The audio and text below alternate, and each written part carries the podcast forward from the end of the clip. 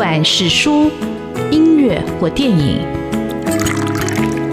不管是茶、咖啡或酒，也不管是译文的空间或餐饮的场域，文化无所不在。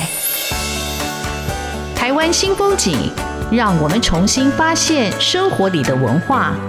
文化就是我们的生活。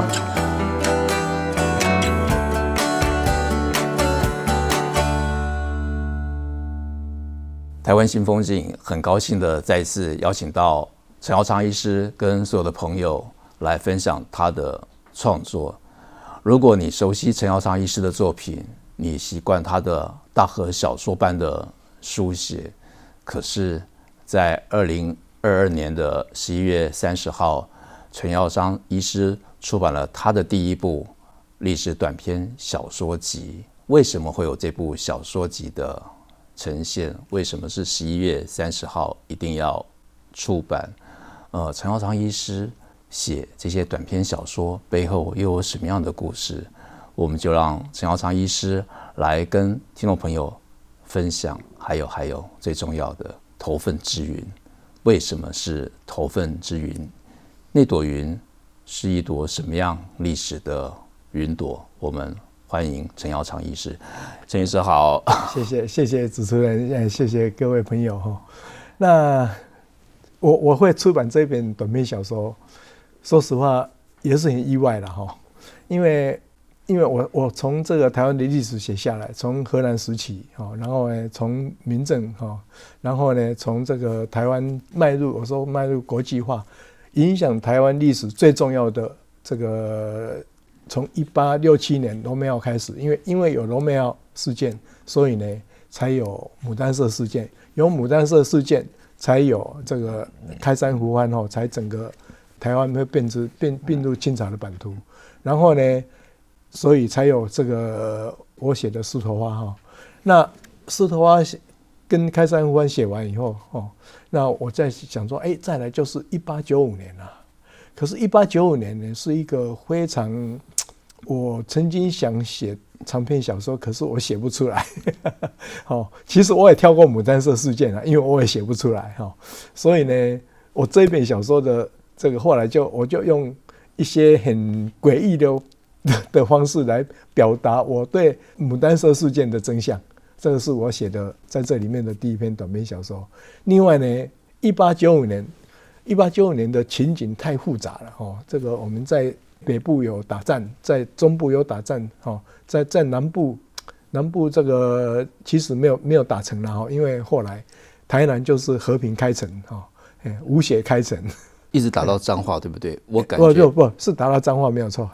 我的意思是说南部了哈，南部就是原来因为刘远湖本来黑旗军在那边哦，可是他没有打哈，他自自己就先灭渡了哈。然后呢，台南我我觉得那段历史对台南来讲是幸运的了哈。所以呢，台南的士绅呢就去找了一个那时候呢的一个这个长老教会哈的巴克里的牧师呢哈，去把入军。这个迎进来哈，等于是无血开城了，所以台南得以完整哈保留目前的一些一些架构。可是呢，其实在屏东有了，那屏东就是屏东的这个客家哈，在嘎当、佳东哈、佳东萧家，他们那时候呢，事实上是有相当剧烈的一个打战，哎哈，所以就说我发现说，我很难把一八九五年的。这个乙未抗日的故事呢，用一个直角这样把它连接起来，我已经没有办法了，所以我就干脆就分短篇小说这样来写。然后呢，从这些短篇小说，我也找到说，哎，其实有一些过去我们的了解的乙未抗日的记录，其实不是全貌。那为什么不是全貌？这个很有趣哈，我是从台湾地方的寺庙去找出来的。然后我为什么会碰到这些台湾寺庙？我也觉得这些有一些 神鬼的带领在。好，我们这里先请陈耀章医师呃稍休息一下。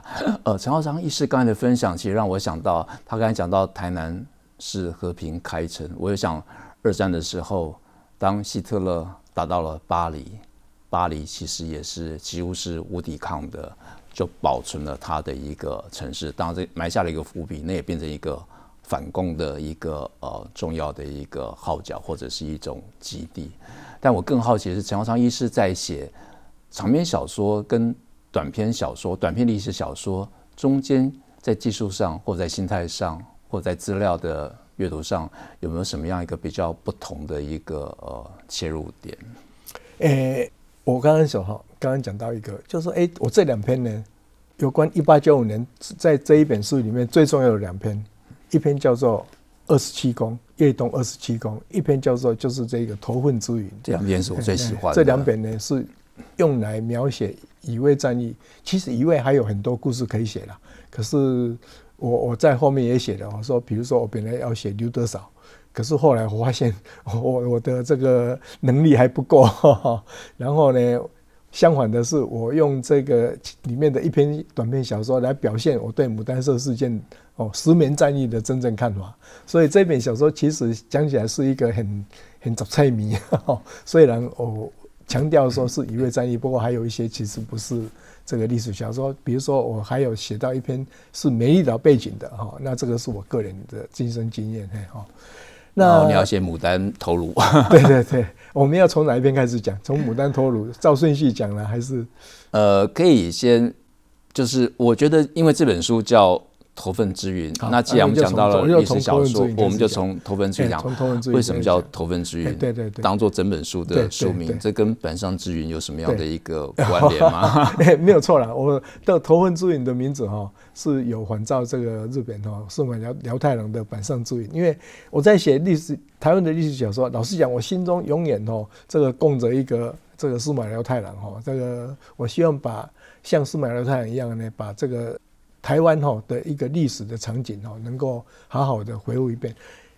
这个你也想到讲到一个症结。其实呢，写短篇小说我也从司马辽太郎有想到，因为他的那个幕末哦，他幕末哇，我我觉得写得非常的好。他把一些哈这个没有办法在里面记述到的的人物哈，表现出他对他的感想哈。比如说呢，这个在幕末就是这个在明治。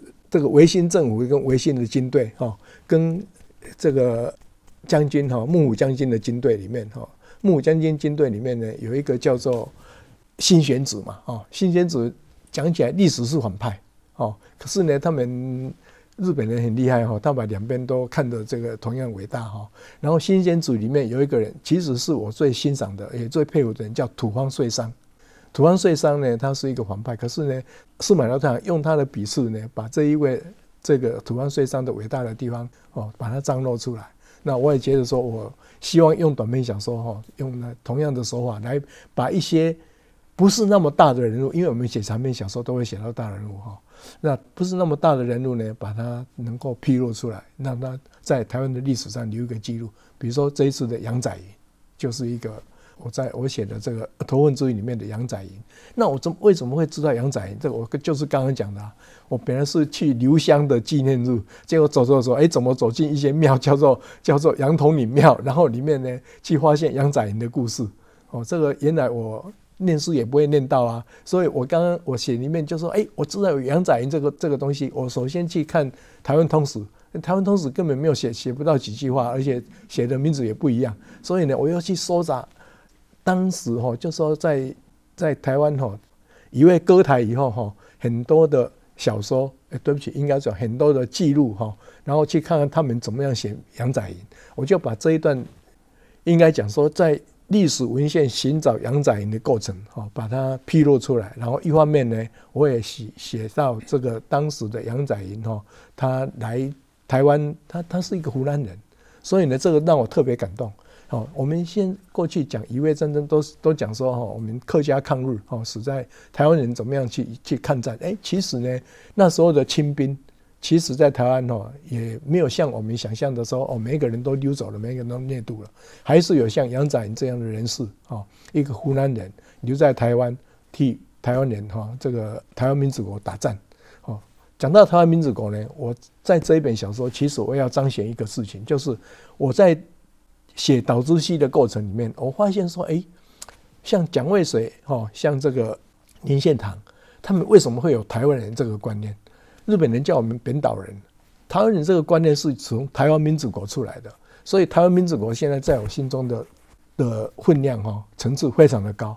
我现在非常想把两件事情哈并列，一个叫做台湾呢有东宁王国，一个叫台湾有台湾民主国。其实呢这两件事情就是彰显了台湾呢这个对本土的一个认同感，然后呢对这个等于说是怎么样努力哈来为台湾打出一个哦这个台湾人的一个一个未来这样子。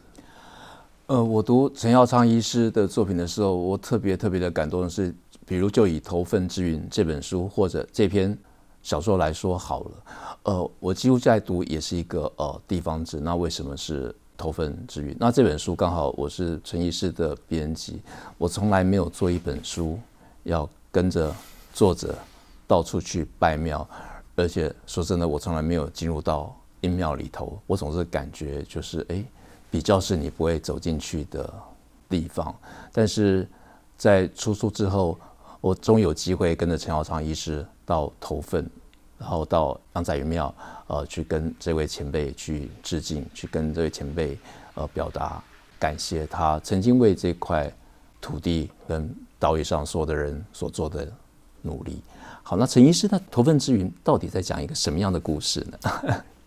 头份之云，其实我一开始切入并不是杨仔云哦，我我举了一个曾经在台湾担任过副总统，其实这个是真的啦。啊，然后呢，他副总统退休以后就隐居在头份，然后呢，我从这个网络上知道说，哎，这位副总统他曾经，因为我在搜索杨载云的时候，哎哎，发现说，哎，这位副总统研究过杨载云呢，嘿，所以呢，我就觉得说，那更巧的是，这位副总统他也是湖南人。我在我在想说，因为他是湖南人，所以他才会去研究杨载云，所以呢，我就让我有两点感动哈。第一个就是这位副总统本人哈，还有这杨载云，然后就说过去的这个这个湖南人，哎，我们过去湖南叫做淮军嘛，啊，对不起，叫湘军嘛，哈。是。可是呢，台湾历史上有一个有一段有三个月的时间，出现了一段一段部队，大家大概都很少人知道，叫做新楚军。为什么叫做新楚军？因为这个新楚军里面的人大部分是湖南人，可是呢，他又不能叫做湘军，因为这个已经不是清朝了，已经是台湾民主国。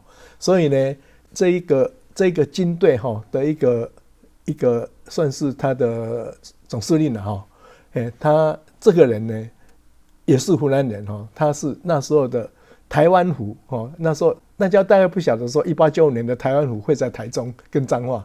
哦，那时候那他是台湾虎哈的一个一个一个一个虎医哈，然后呢，他就把这个军队叫做新楚军。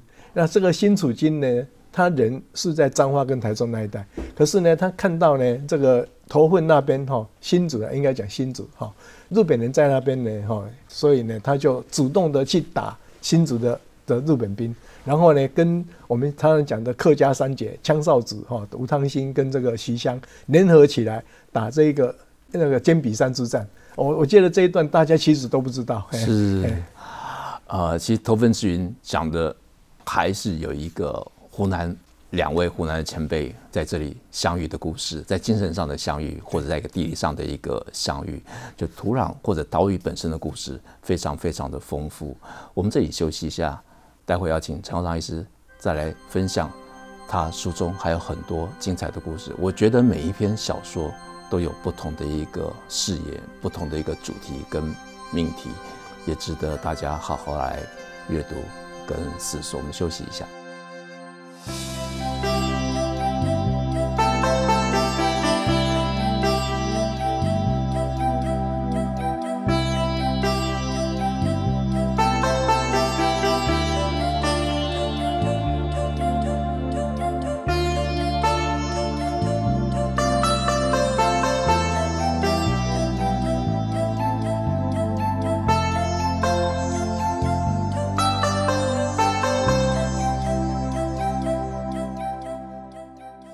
湾新风景现场邀请到陈耀昌医师跟所有的朋友分享《头份之云》书里头的创作故事。当然，书的细节要各位朋友自己去好好的阅读跟咀嚼。在这本书里头有很多的主题，其中有一篇其实我读的时候，呃，非常的感动或者得到非常大的一个触动。呃，这篇叫《越冬二十七功》。你从来没有想到，曾经有一一支部队叫河南军出现在台湾，但是这些人的遭遇，呃，因为历史的拨弄，非常非常的悲惨。我们就听陈耀昌医师来讲这篇小说的故事。我我简述一下河南军哈，河南军就是当时候呢，唐景崧他负责当台湾巡抚的时候，他从他的家乡就是。广东客家，他是广西客家，不过广东比较多嘛哈。他从广东客家募了一两三千的人的一个军队到台湾，而且他最信任他们，所以他们续守那时候的总统府，哦，就是台湾民主国的总统府的旁边。那结果呢，唐景崧呢，他打只打了八天的战，当了十天的台湾民主国总统，他就溜了。好，那他一个人溜掉，可是那时候呢，很可怜啊，下面的部队怎么走？哦，怎么内渡？所以那些。他溜的时候呢，那些部队就觉得被出卖了，就暴动。暴动呢，就去抢那个总统府里面的这个银子，所以每个人就抢了一大堆银子。那抢了一大堆银子，他又不能从淡水、从基隆去去出去，从回家，他们都要回家啊。所以他们就跑到新竹，跑到苗栗，希望能够找港口，哈，找这个小船能够回到这个他们的故乡广东。哦，那他们叫做河南军，是因为说他们是在。那个珠江的南部，所以叫做河南军，河的南部。那在结果呢，怀璧其罪，他们带了一大堆银子，重到走不动啊，中间呢就会被刚好过去的桃子苗都是客家人，所以他们语言可以通。可是呢，他们来台湾当兵，可是呢不保卫台湾，拿着金子往南逃，所以就被人家哈这个一方面眼红，一方面愤怒哈，所以就被杀了。杀了以后呢，就这个怎么讲？就是我我里面小说写的最后一幕哦，我自己老实讲我也很感动，就是说我很同情他们哦，来到台湾哦，结果呢死在台湾哦，那他们的灵魂我就安排他们的灵魂要回去故乡哦，所以呢就变成我那边的创作的一个一个过程，请大家看一看。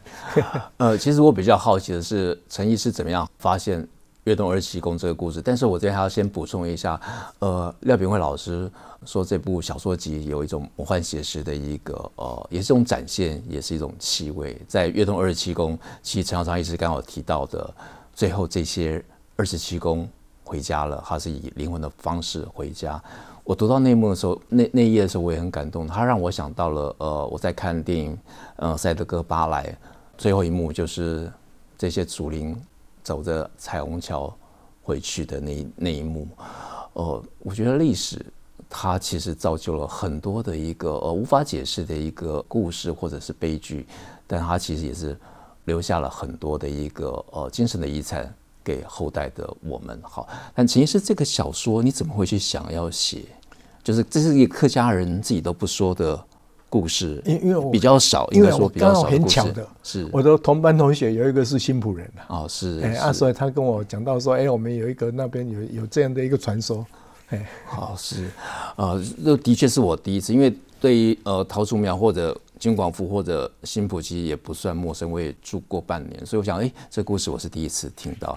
但在你这个小说集里头，其实还有很重要的，你讲到了刍狗的正义，对，对这篇小说，对，到底在说什么？因为我写这边都是在写战乱，所以我真的写说，想说哈，这个在战乱的时代哈，其实没有一个人是幸福的。哎，我。我最一开始有这个这个概念啊，是我在写《东宁王国》写郑成功的时候，我们都看到那时候呢，比如说从努尔哈赤，努尔哈赤他自己也战死啊，哦，然后皇太极，皇太极这个被他的那个被他的的弟弟哈多尔衮谋杀掉了啊，然后明朝崇祯，呢崇祯当皇帝哦，然后呢必须要自己自杀，死前还要把自己的长平公子杀掉。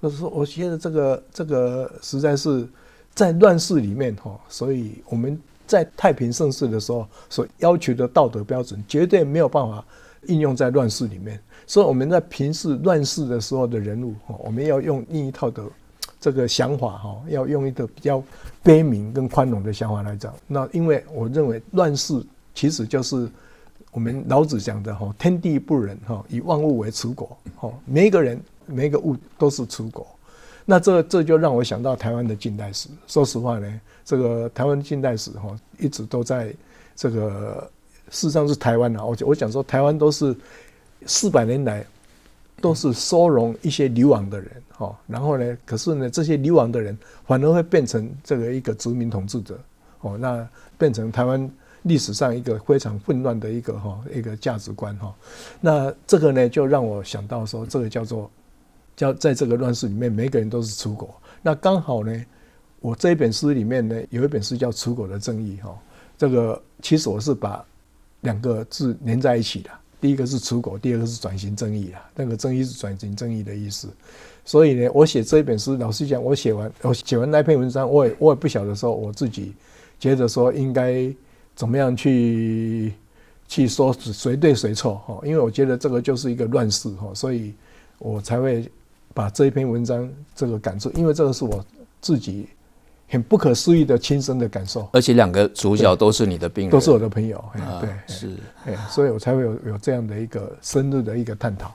呃，我觉得作家他有时候也不一定要给读者一个答案或者一个方向，他其实是点出了一个重要的或者我们所忽略的一个命题，从那个命题你也可以去找你自己想的答案，或者你去拼你自己认为的一个事实的一个。现场啊，陈耀昌医师写《出口的正义》的时候，一样的，我又跟着陈医师到了一处墓园，去跟书中的主角之一跟他说：“我们要出版你的故事了。”那去的那一段路程对我来说也是，哎，山脚就是阳光普照，那到了山上，忽然就来了一阵细雨，但之后又是一片的阳光。我不晓得历史是不是就像这样的一个雾来雾去的一个。现实的一个呃写照，但他的确在这样一个编书的一个或者阅读的过程里头，你也感觉到那个雨啊，那个雾啊，就这样飘来飘去，一下在你眼前，一下又海阔天空哈。但陈耀昌医师在这本小说里还一篇小说非常非常的精彩，而且其实是回到他真正的一个医学的法医的一个专业。这篇小说叫《花之气 》，花之气到底什么时候想要写这样的一个小说呢？这这个看“花之气”这个名字，我想大家会会想到杀之气。好，这个杀之气的意思就是说，刚好我也看过，所以年纪也够了。对对对对对对。好，那这个花之气呢，其实跟我的华裔背景有关系啊。好，那也跟我的这个骨髓移植的背景有关系啊。因为呢。我差不多一九九零年代，我看了非常多的这个松本清张的的小说，而且我非常欣赏哦，也非常佩服松本清张他说那种社会主义的一个精神。有人甚至说他是共产主义了哈。那不管我们，我是觉得说我佩服他用他的小说来来讲他的对社会的一个，就说一方面是本格的侦探小说，一方面是他不是只有一个命案怎么样，而会他会抒发到他对社会的一个投影。哦，这个是我在欣赏他的地方，所以我有用这一篇。我我后来我就自己在想，哎，我用这样的我法医跟这个这些的了解哦，我可以写很多啊，什么地基讲堂杀人事件啊，什么什么。不过呢，我写这一篇呢，我是觉得说，哎，因为我们从法医我们知道说，法医其实不一定要病理，然后呢，也不一定要什么 DNA 检验和什么。哎，有时候呢，你从当然当然 DNA 检验是很重要的一个项目哦。有时候你可以从一些哦你想不到的方面去去着手，比如说我写这一篇，简单的讲叫做华裔植物学，哎，所以叫做花之气。好，呃，陈耀昌医师他本来是一位医师，本来是教授，他写历史小说是一个历史的侦探，他现在又变成是一个命案现场的侦探，那非常期待陈耀昌医师呃可以发展这系列的。台湾的推理的小说，新的一个法医的一个英雄，搞不好就这样出现了。那今天感谢陈耀昌医师上我们的节目，跟听众朋友来分享这本《头份之云》。那我认为这部短篇小说集，它其实也开创了陈耀昌医师的另外一座写作的里程碑，因为每一篇小说其实就是一个可以开展的一个。主题里头的类型有历史、有魔幻写实、有侦探、有推理，其实还有隐藏了陈浩昌医师自己最年轻的一篇作品。我们这里就不打算不展在这里跟听众朋友说了，让各位朋友来看啊、呃、这部小说。非常感谢陈浩昌医师上我们节目做这样的精彩的分享。谢谢谢谢，多谢多谢。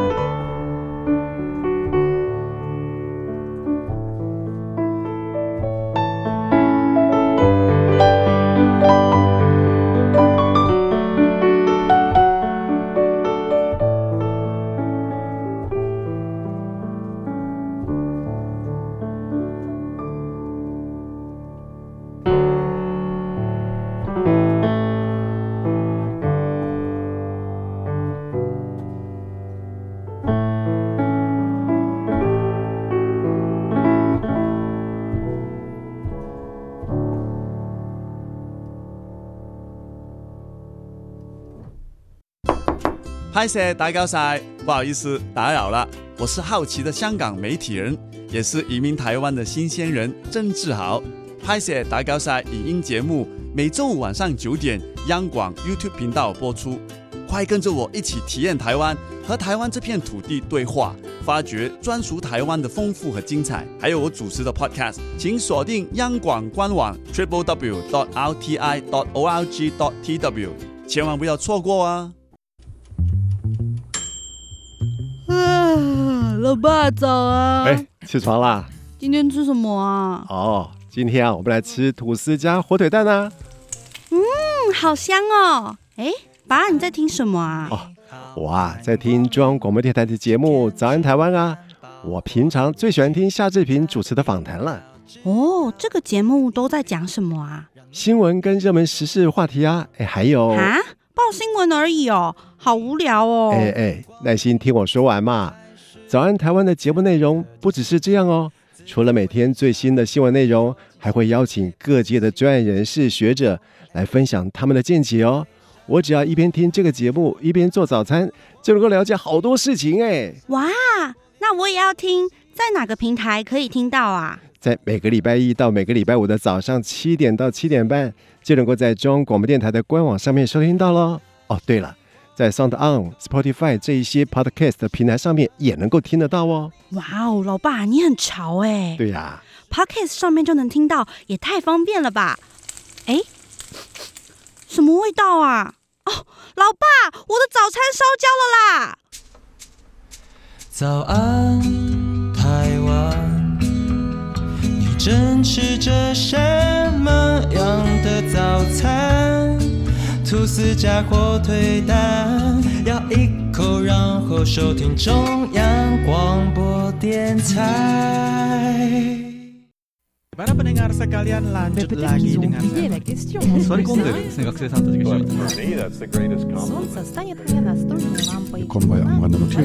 Hola, Andrea。无论你在世界哪个尽头，请你跟我这样做。Turn on your radio。阳光 RTI Worldwide，央广联系世界的桥梁。